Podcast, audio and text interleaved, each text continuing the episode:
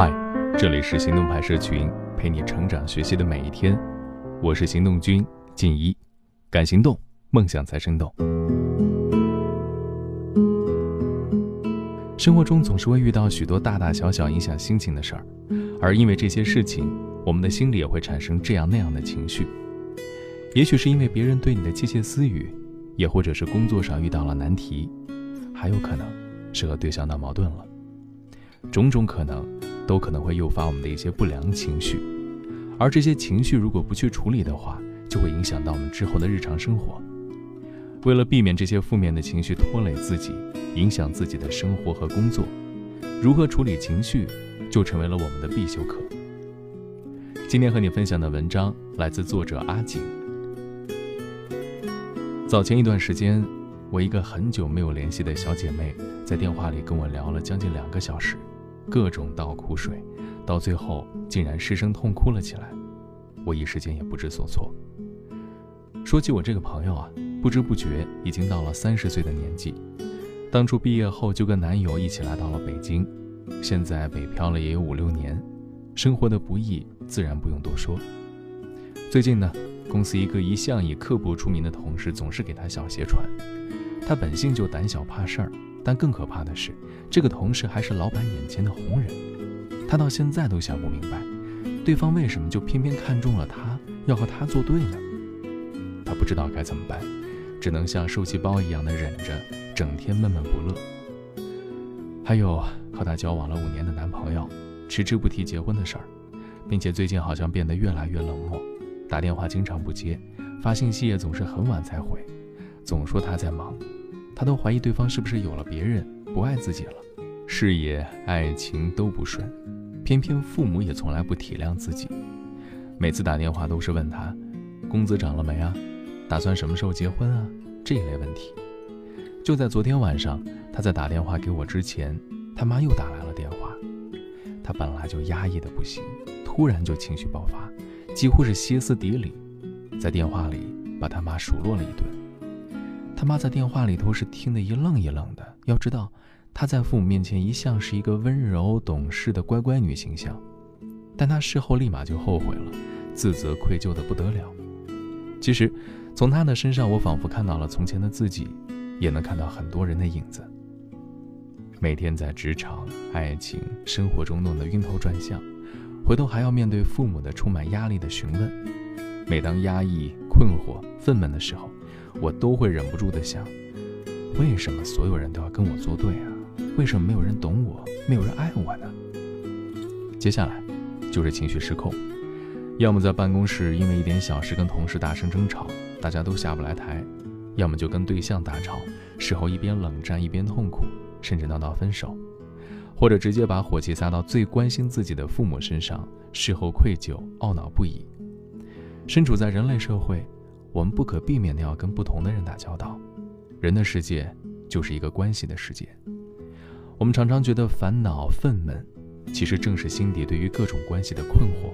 只有处理好关系，才能摆脱烦恼，才能自在快乐的做自己。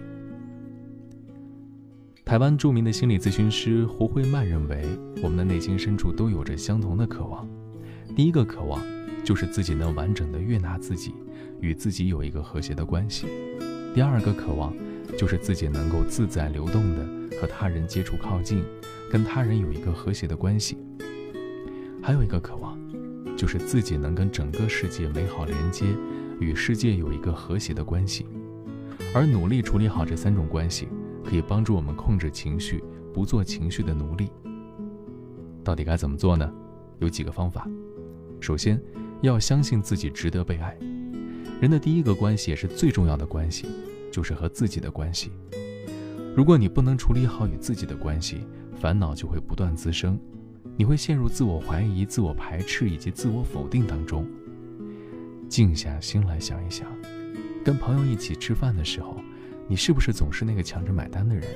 因为你不好意思让别人买单。在一段感情中，你又是不是总是讨好的一方，觉得对方太优秀，甚至觉得自己配不上对方，担心对方有一天突然离自己而去呢？你是否总在心里跟自己说，你不够好，你应该更聪明点儿？你应该更温柔一点儿，更努力一点儿，更勇敢一点儿，更独立一点儿，更成熟一点儿，更漂亮一点儿。这些啊，其实都是低自我价值的表现。低自我价值的人在内心深处不认同自己是一个值得被他人好好对待的人，觉得自己如果表现不好，不讨好对方，对方就会离开。同时也觉得他人不可信任，无法放下戒备。只有处理好和自己的关系，也就是达到内在的和谐，认同自己，一个人才能真正的感受到幸福和自在。第二个关系就是和他人的关系。只要你处在社会中，那么你与他人的关系就难以避免。在与他人的交往中，我们常常会有这样的体验：为什么他总是听不懂我在说什么呀？他怎么总做这种让我感觉很糟糕的事儿呢？为什么他总是不懂我想要什么？其实，很多时候错并不在我们，但是我们却常常是那个承受痛苦的人。高情商的人能够正确的认知自己、他人，以及自己与他人之间的关系。没有完美的亲密关系，但可以有好的亲密关系。在一段好的亲密关系中，双方一定是相互滋养的。美国心理学家古德曼在分析研究了许多新婚夫妻的关系后发现，在一段幸福的婚姻中，一定会有一个人是关系沟通的高手，他们会关怀和体贴对方，营造出亲密的氛围。在一个健康稳定的朋友圈里，也一定有这样的几个人。他们既能适当的表达自己，同时又能体谅不同境遇下大家的想法和差异。他们能适时的掌控局面，能展望未来，宽容他人，约束自己。和他们相处很舒服，他们总是人群中最受欢迎的人。一段好的关系没有讨好取悦，也不是隐忍不发。在这段关系里，你可以自由地表达自己的观点和需求，同时懂得换位思考，达到一种双方相互滋养和共赢的状态。第三个关系就是个人与情境之间的关系。你存在于这个世界上的方式是怎样的，你与这个世界的关系就是怎样的。当你不能安于当下，当你的心与你的肉体分离的时候，你就会产生一种存在感缺失、孤独、茫然的情绪，因为你不能处理好你和情境的关系。当你不能处理好和情境的关系时，或者说当你不知道怎样融入一个群体的时候，你会感觉到一种格格不入、多余、失落、被排斥的感觉。但是，当你能够顺利融入情境的时候，你会感觉到自己是存在的，是被接纳的，是归属的。心理学大师卡伦霍尼说：“一个人要想真正的成长，必须在洞悉自己并坦然接受的同时，又有所追求。而读书，恐怕就是洞悉和追求最便捷的途径之一了。”如何处理自己的情绪是一门艺术，要学会控制情绪，不做情绪的奴隶。只有这样，才能够摆脱情绪对自己造成的影响，才能够自在的生活。今天的关键词是社交技巧，您可以回看这篇文章。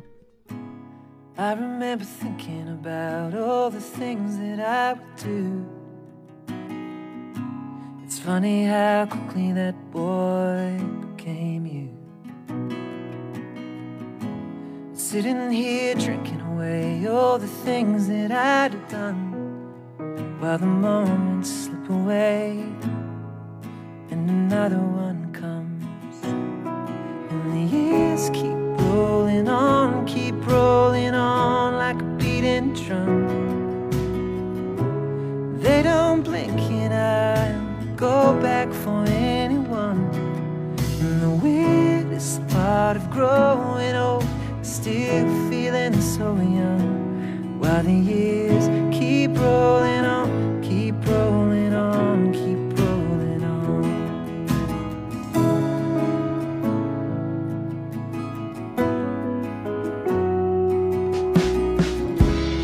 I remember understanding, I don't understand it all. Knowing it's all going